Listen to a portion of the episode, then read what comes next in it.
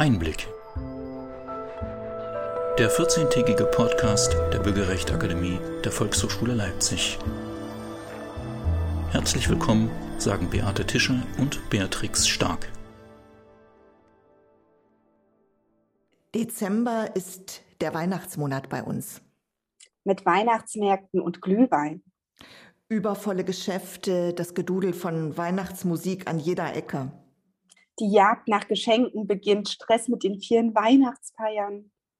Schwibbögen und Herrnhuter Sterne in jedem Fenster. Und die Weihnachtsmusik in allen Kirchen und im Fußballstadion. Plätzchenduft und Erinnerung an die eigene Kindheit. Das Nussknackerballett in der Oper und das Weihnachtsmärchen im Schauspielhaus. Der Dezember 2021 ist ein anderer Dezember ja, was bleibt in dieser Zeit von unseren Traditionen und Ritualen? Was ist das eigentlich, Tradition? Was sind Rituale? Im Grundgesetz steht zu Tradition und Kultur nichts oder nur versteckt. Kultur ist Ländersache. Es gibt den Artikel 5.3, Kunst und Wissenschaft, Forschung und Lehre sind frei. Die Freiheit der Lehre entbindet nicht von der Treue zur Verfassung. Das ist der Lieblingsartikel im Grundgesetz von Monika Grütters, unserer gerade ausgeschiedenen Staatsministerin für Kultur und Medien. Und sie hat ergänzt, warum sie diesen Artikel für relevant hält für die Kultur, weil sie sagt, Kunst und Kultur sind Ausdruck des menschlichen Daseins. In ihrer Vielfalt bereichern sie unser Leben, sie prägen unsere kulturelle Identität, Sie leisten einen Beitrag zu gesellschaftlichem Zusammenhalt sowie zur Integration und schaffen Freiräume für kritischen Diskurs. Und damit möchten wir Sie ganz herzlich begrüßen zu unserem heutigen Podcast mit einer ganz besonderen Folge zum Jahresabschluss und damit auch mit einem ganz besonderen Gesprächsgast. Herzlich willkommen, Dr. Igor Jensen. Hallo. Hallo, schönen guten Tag. Sie sind der Direktor des Sächsischen Museums für Sächsische Volkskunst und sind uns gerade aus Dresden zugeschaltet. Ja. Und der Tag unserer Aufnahme, genau, ist der 14. Dezember. Und bevor wir ins Gespräch gehen, möchte ich Sie wie immer kurz unseren Zuhörenden vorstellen. Igor Jensen ist 1956 in Frankfurt am Main geboren.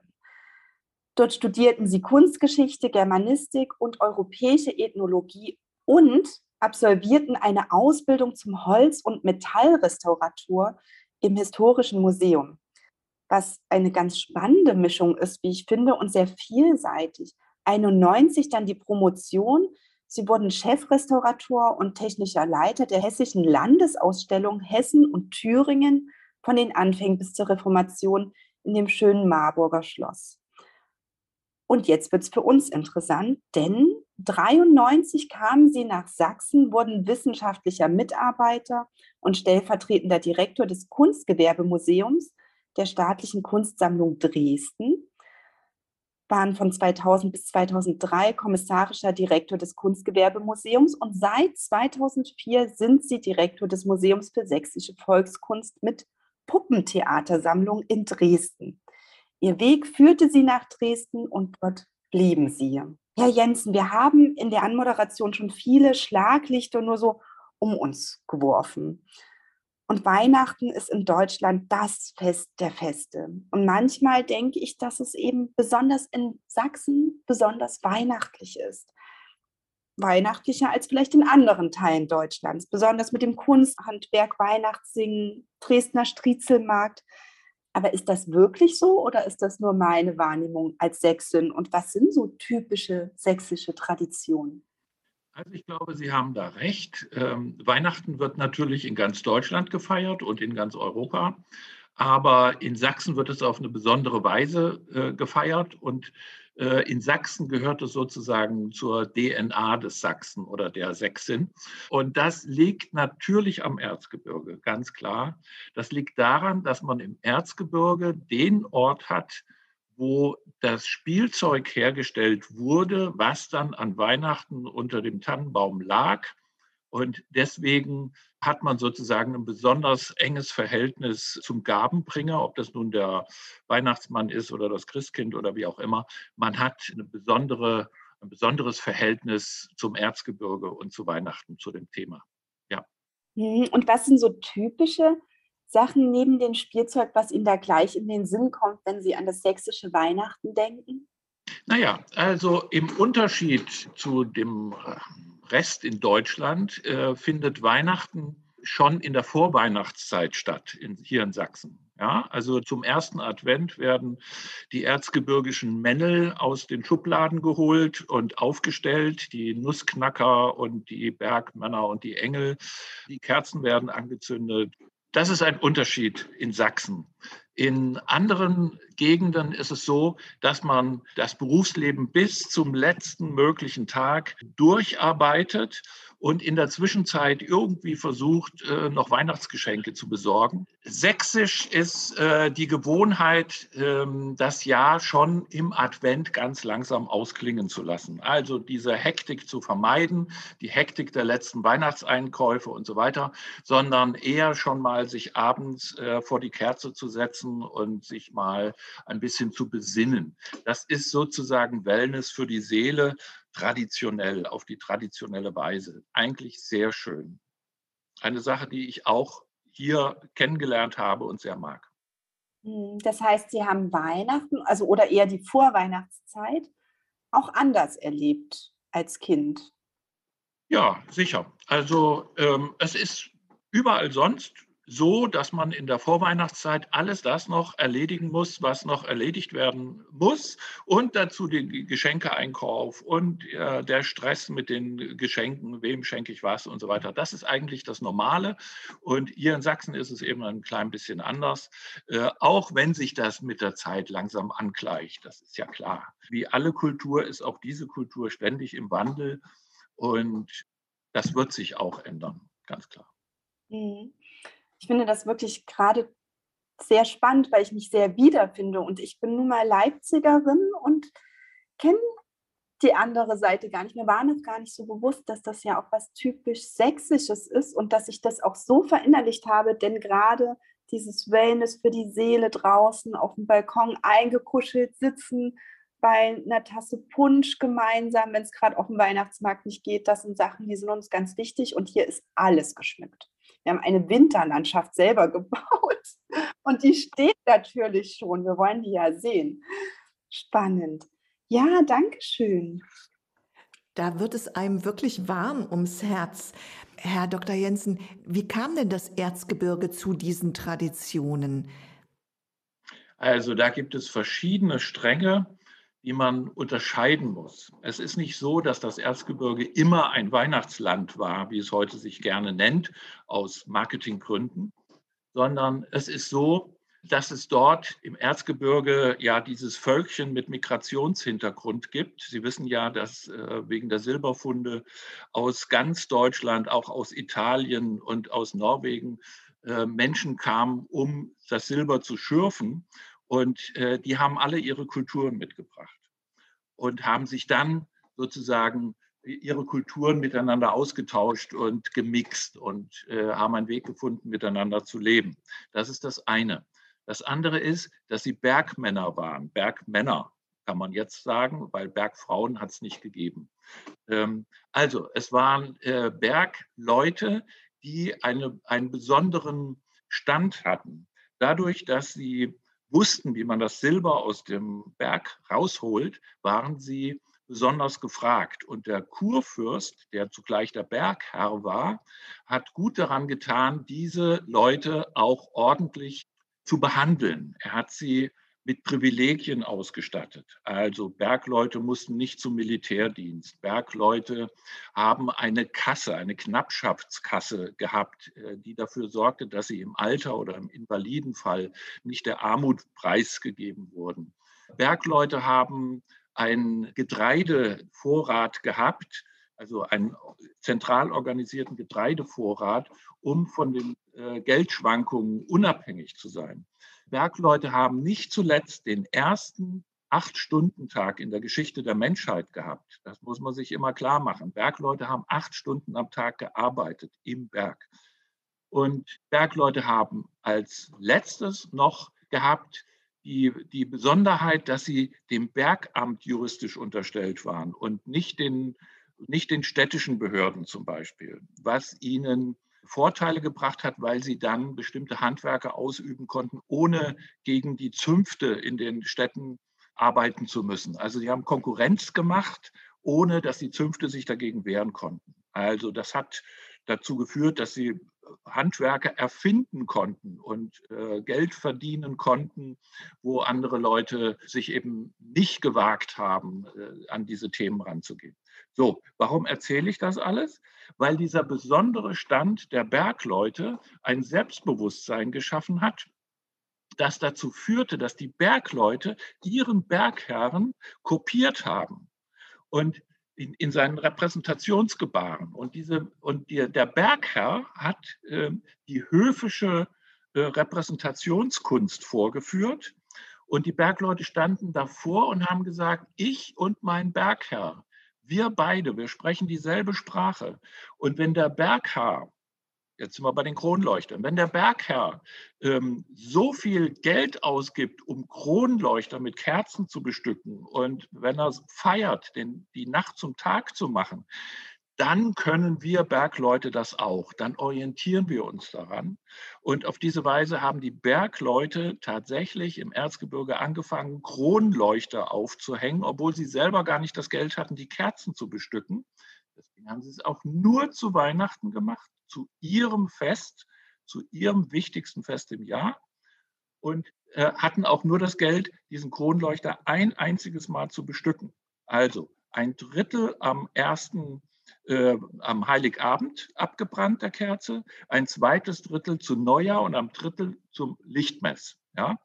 Und dann wurde der Kronleuchter wieder auf den Dachboden gepackt. Aber dieses Repräsentieren mit Licht oder die Freude am Licht in Bezug zum Bergherr, also in Bezug zur höfischen Kultur, das gibt es nur im Erzgebirge. Das hat es nirgendwo anders gegeben, weil im Erzgebirge das Verhältnis zwischen dem Hof und dem Bergbau besonders eng war. Bergbau hat es überall gegeben, aber so eine enge Beziehung hat es nicht gegeben wie hier. Da haben Sie uns jetzt was ganz, oder mir auf jeden Fall was ganz Neues erzählt. Steht die Bergparade auch in diesem Kontext? Ja, ja, die Bergparade ist Ausdruck des Stolzes sowohl der paradierenden Bergleute als auch des Bergherrn, der auf diese Weise seine Jungs sozusagen paradieren lässt. Ja, und es gibt ein großes, großes Fest, nämlich die Hochzeit des, des Thronfolgers von August dem Starken, August III. Äh, als der mit der Kaisertochter verheiratet wurde, hat August der Starke ein Fest gegeben, ein Hochzeitsfest, was einen ganzen Monat gedauert hat. Und der Höhepunkt des Festes war im Plaunschen Grund eine Bergparade. Und dazu hat er 1400 oder 1600, die Quellen sind ein bisschen uneins, 1600 Leute aus, also Bergleute aus dem Erzgebirge zusammengezogen und hat dort im Plaunschen Grund eine Bergparade abgehalten. Und eine Feier veranstaltet mit einer offenen Festarchitektur, dem sogenannten Saturntempel. Und da haben die beiden Lager sich angeschaut. Also die Bergleute haben auf die Bühne geschaut, wo, wo die höfische Gesellschaft gesessen hat. Und die höfische Gesellschaft hat in den Plaunschen Grund geschaut, wo die Bergleute paradiert sind. Und da, dieses gegenseitig aufeinander schauen, das hat dazu eben geführt, dass die Bergleute Elemente der höfischen Illumination übernommen haben. Unter anderem den Schwibbogen, der kommt tatsächlich daher, und die Pyramide. Allerdings nicht die Warmluftpyramide, sondern die beleuchtete Pyramide. Ja? Die Warmluftpyramide hat der Bergmann dann, oder die Bergleute haben das dann später weiterentwickelt zur Warmluftpyramide. Erstmal war es ein Lichtergestell sozusagen. Und ähm, diese Übernahme dieser höfischen Illuminations-Repräsentationselemente durch die Bergleute, das hat im Erzgebirge stattgefunden und das hat dazu geführt, dass die Bergleute, zuerst die Bergleute, Und zwar die reicheren Bergleute. Das ist immer ein Missverständnis. Man denkt immer, das sind die Leute, die im Berg unten sitzen und, und hauen, also die Hauer. Ja? Die waren das gar nicht, sondern es waren die in der mittleren Etage, ähm, die Verwaltungsbeamten, die Hüttenleute und so weiter. Ne? Die haben damit repräsentiert. Und erst mit der Zeit hat sich das dann verbreitet. So. Und das, was wir jetzt kennen als erzgebirgische Lichtelemente, Lichtmotive, das kommt eben von diesem Fest und aus der Zeit davor. Bei dem Fest kann man es nachweisen, aber diese solche Art Feste hat es ja öfter gegeben, davor und danach. Und das kommt eben daher. Das ist die eine Seite. Und die andere Seite ist das Spielzeugmachen, das Drechseln. Und das hat gar nichts mit dem Bergbau zu tun. Gar nichts. Es ist so, dass die Drechselei von den Glashütten kommt.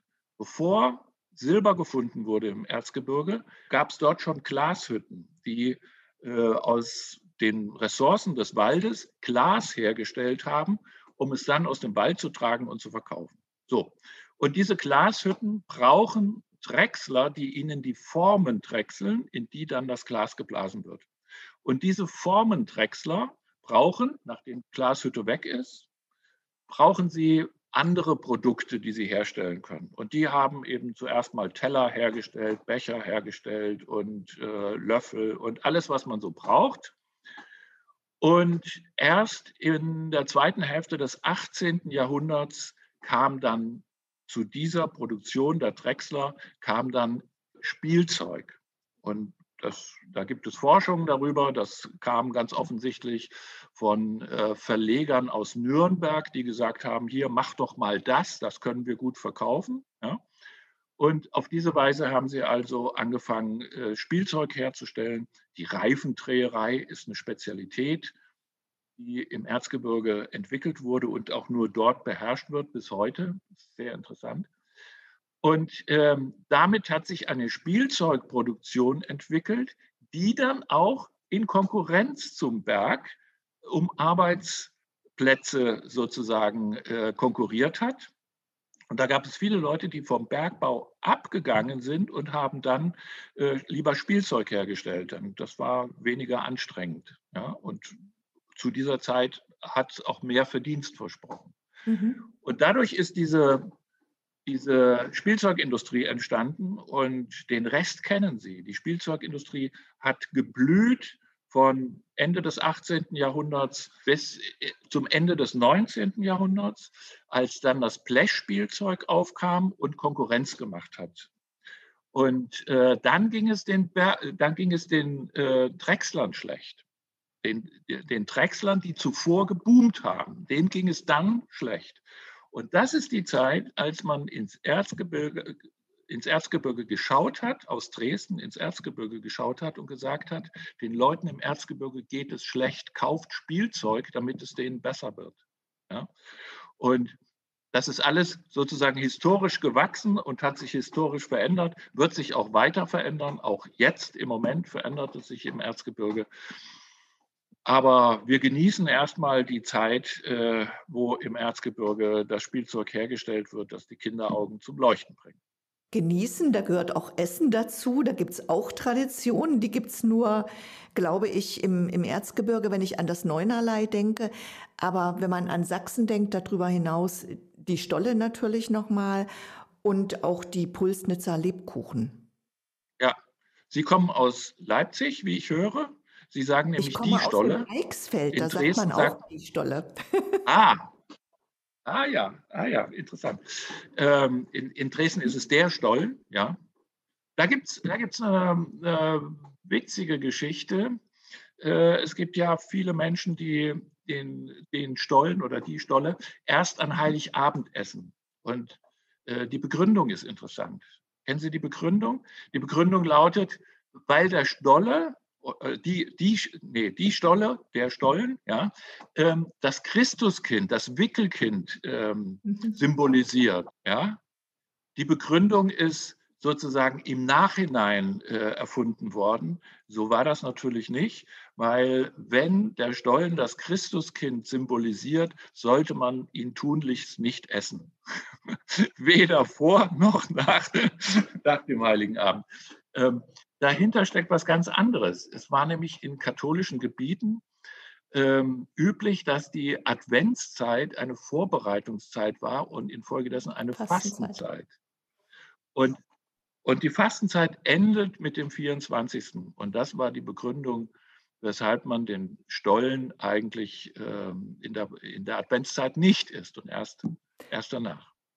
Aber sowas vergisst man dann wieder, hat die Welt vergessen, ja, diese Begründung, und dann erfindet man eine neue Begründung. Und so ist es ganz häufig äh, mit der Volkskunde und der Volkskunst und dem Brauchtum, dass man äh, Dingen hinterherrennt oder an, fest an, an Verhältnisse glaubt, die viel später, 100 Jahre später, äh, zurückerfunden Und das Neunerlei? Da kann ich gar nichts zu sagen. Also ähm, da habe ich noch nicht drüber geforscht. Ich weiß nicht, seit wann es das Neunerlei gibt. Es würde mich nicht wundern, wenn es ähm, erst seit dem 19. Jahr oder seit, dem, seit der Zeit um 1900 überhaupt erst diesen Brauch gibt. Das weiß ich aber nicht. Jetzt muss ich mal ganz offen gestehen, dass mir Neunerlei gar nichts sagt. Ja, ich werde es Ihnen nicht erklären. Ich werde es Ihnen nicht erklären. Das ist, äh, das entzieht sich meiner Kenntnis, was da genau auf den Teller gehört. Wir, wir glänzen da nur mit Halbwissen.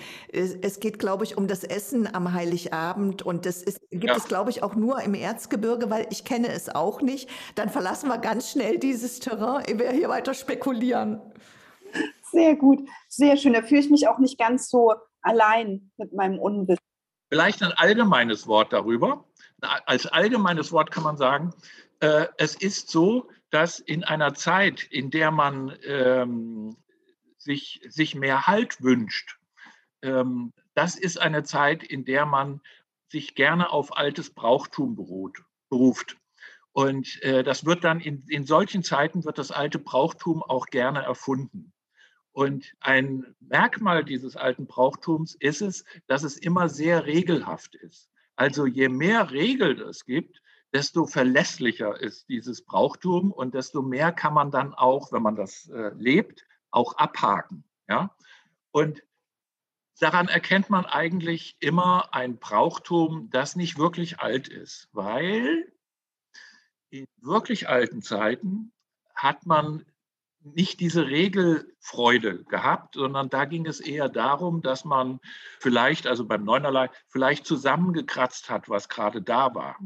Und Regeln bedeuten immer, dass jemand diesen Brauch auch verwaltet, sozusagen. Also, dass irgendjemand sagt, es muss aber so und so sein. Und wenn, wenn du es anders machst, machst du es falsch. Das ist immer ein Zeichen dafür, dass ein Brauchtum sich eigentlich überholt hat und also vom, vom primären äh, Nutzen her überholt hat und nur noch der Rückversicherung gilt. Hm. Da würde ich gleich mit dem nächsten Punkt anschließen, weil wenn wir schon bei Bräuchen und Ritualen sind, erleben wir ja gerade eine Adventszeit, die eben anders ist, eben Corona-bedingt anders ist. Kein Weihnachtsoratorium, keine Oper, kein Theater. Und es gibt sicherlich noch viele, viele andere Sachen, die viele Menschen normalerweise als Ritual oder Brauch haben. Was geschieht mit uns, wenn wir diese Rituale nicht feiern können? Gehen die dann verloren? Ähm, was macht das mit uns? Also ich bin ja kein Psychologe und kann diese Frage nicht psychologisch beantworten. Ich denke schon, als Privatmeinung sozusagen, dass dieser Wellness-Charakter, den wir vorhin mal angesprochen haben, dass, das, äh, dass der eine wichtige Funktion hat, dass man auch mal innehält und dass man mal ein bisschen zurücktritt und Kraft schöpft für das nächste Jahr. Dass es auch so einen Rhythmus gibt, wo man sagt, okay, und jetzt ab Januar wird wieder rangeschafft sozusagen.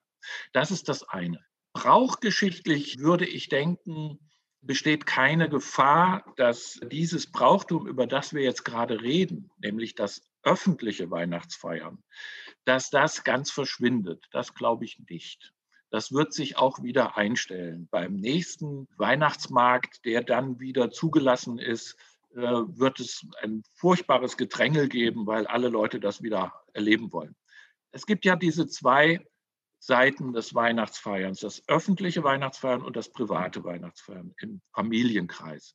Ähm, das Feiern im Familienkreis ist ja nicht gefährdet im Moment durch Corona oder nur wenig gefährdet. Also nicht geimpfte Großeltern oder nicht geimpfte Kinder oder sowas, das stellt schon ein Problem dar. Aber ähm, Corona betrifft mehr das öffentliche Feiern. Und da ist es sehr schade, dass das jetzt so ist, vor allem für alle die, die davon leben. Das darf man ja nicht vergessen. Wir haben ja eine ganze Industrie von Glühweinherstellern und Stollenherstellern und so weiter. Das ist eine wirklich starke Einschränkung für die Wirtschaft auch. Aber ich denke, das werden wir überleben. Wir haben über Traditionen und Rituale gesprochen. Und das sind äh, ganz oft in unserer Wahrnehmung auch, ist es eine heile Welt, das sind schöne Bilder, fast ein bisschen märchenhaft. Die Gegenwart ist aber gar nicht so heil. Das haben wir auch jetzt schon angedeutet. Ich möchte noch mal auf diesen Gedanken Migration und Globalisierung in unserer Gegenwart kommen.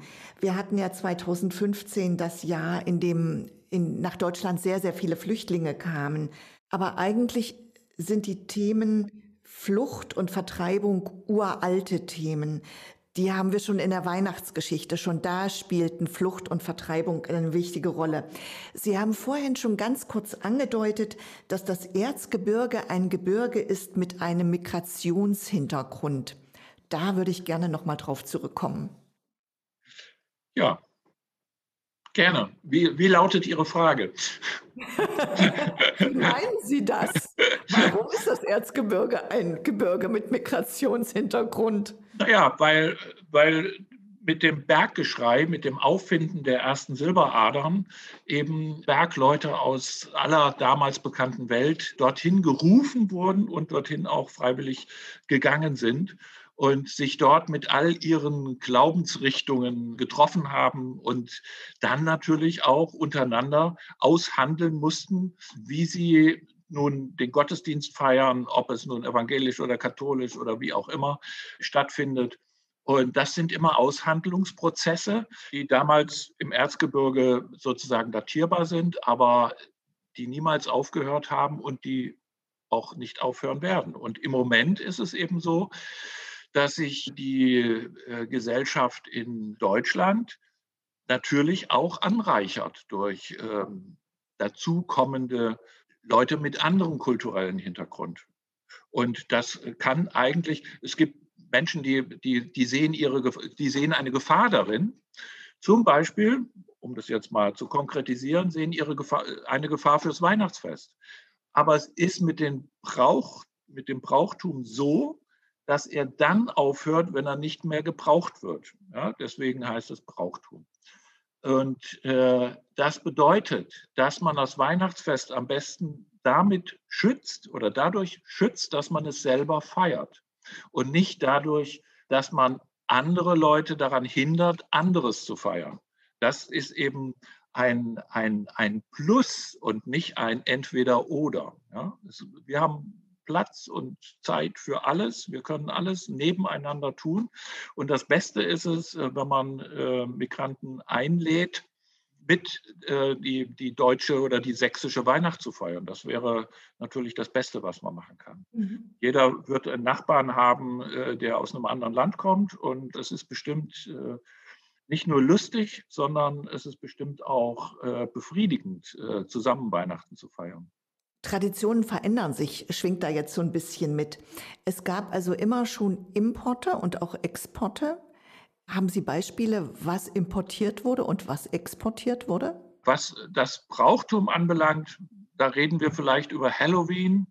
Da gibt es äh, auch verschiedene Lager. Die einen sagen, Halloween ist jetzt eine ganz wunderbare Sache für die jungen Leute.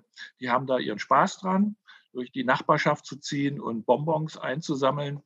Das ist brauchgeschichtlich gesprochen ein uralter sogenannter Heischebrauch. Also sowas hat es immer gegeben, auch in unseren Breitengraden. Aber im Moment ist es natürlich so, dass diese äh, dass dieser Brauch, der von hier nach Amerika mitgenommen wurde und von Amerika jetzt wieder zurückschwappt, dass er hier als fremd empfunden wird. Unsere Zeit ist sehr schnelllebig, sie verändert sich sehr stark, damit verändern sich auch Traditionen und Rituale. Wir sind immer technikaffiner zum Beispiel. Welche Auswirkungen wird das perspektivisch haben? Ähm, haben Sie eine Fantasie oder eine Vorstellung davon, welche Rituale und Traditionen äh, wir in der Zukunft haben werden, haben könnten? Also ich bin ja nun ein Mann der Vergangenheit, indem ich der Direktor eines Museums bin und die Vergangenheit mir genau anschaue, um daraus zu lernen, was für die Gegenwart und für die Zukunft interessant ist. Und in der Vergangenheit gibt es diese diese Änderung, die wir im Moment haben, äh, nicht. Also das ist wirklich, so wie ich es im Moment überblicke, einzigartig, dass wir uns aus dem Analogen zurückziehen und das Analoge durch das Digitale ersetzen.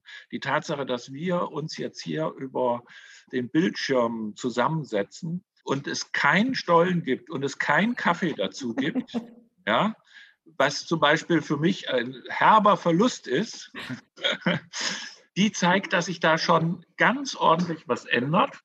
Und ich weiß nicht, wie es wird. Ich weiß nur, dass ich das Analoge auf jeden Fall vermissen werde, wenn es nicht mehr da ist.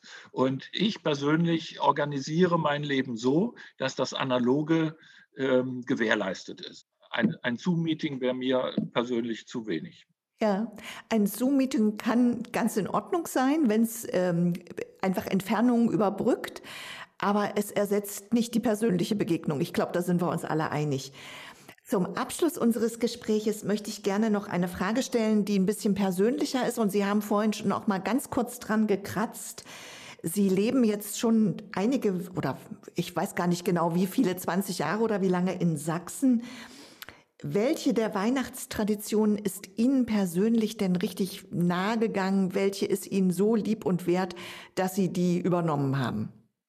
Also ich lebe jetzt seit äh, 93 hier in Sachsen und ich selber bin jetzt nicht so äh, emotional an Weihnachten gebunden, wie mein Job das vielleicht vermuten lassen würde. Ich liebe zum Beispiel bei den erzgebirgischen Figuren, liebe ich weniger die Tradition als die modernen von Gestaltern, von geschickten Gestaltern heute gemachten, etwas witzigen Figuren. Also für mich ist die Weihnachtstradition immer auch verbunden mit ein bisschen Humor. Dann bedanken wir uns ganz herzlich für das tolle Gespräch mit Ihnen. Wir haben viel gelernt. Brauchtum hat was mit Brauchen zu tun. Das bleibt bei mir hängen. Und ich halte jetzt mal in in unsere Kamera die Tasse, die wir Ihnen schenken. Da steht drauf Vielfalt zusammen genießen. Die Tasse vom Einblick kann man nicht kaufen, kann man nur bei uns geschenkt bekommen. Und wir verabschieden uns von Ihnen und sagen herzlichen Dank. Sehr gerne. Und damit beenden wir unsere besondere Sonderfolge zur Weihnachtszeit mit dem Podcast Einblick. Wir waren mit Igor Jensen, dem Direktor des Museums für sächsische Volkskunst, im Gespräch. Danke für alle Zuschriften, alle Fragen. Wie immer finden Sie auch den Podcast und die Shownotes auf unserer Internetseite www.bürgerrecht-akademie.de. Und den nächsten Podcast der Bürgerrechtsakademie hören Sie wie gewohnt in 14 Tagen, dann im neuen Jahr. Fürs Zuhören bedanken sich wie immer Beatrix Stark und Beate Tischer. Zu unserem Team gehören noch Nadine Rangosch, die die Technik macht, Iris Stage, Eva Riemer und Gesine Oltmanns hinter den Kulissen. Wir alle wünschen Ihnen gesegnete Weihnachten und wie immer bleiben Sie neugierig.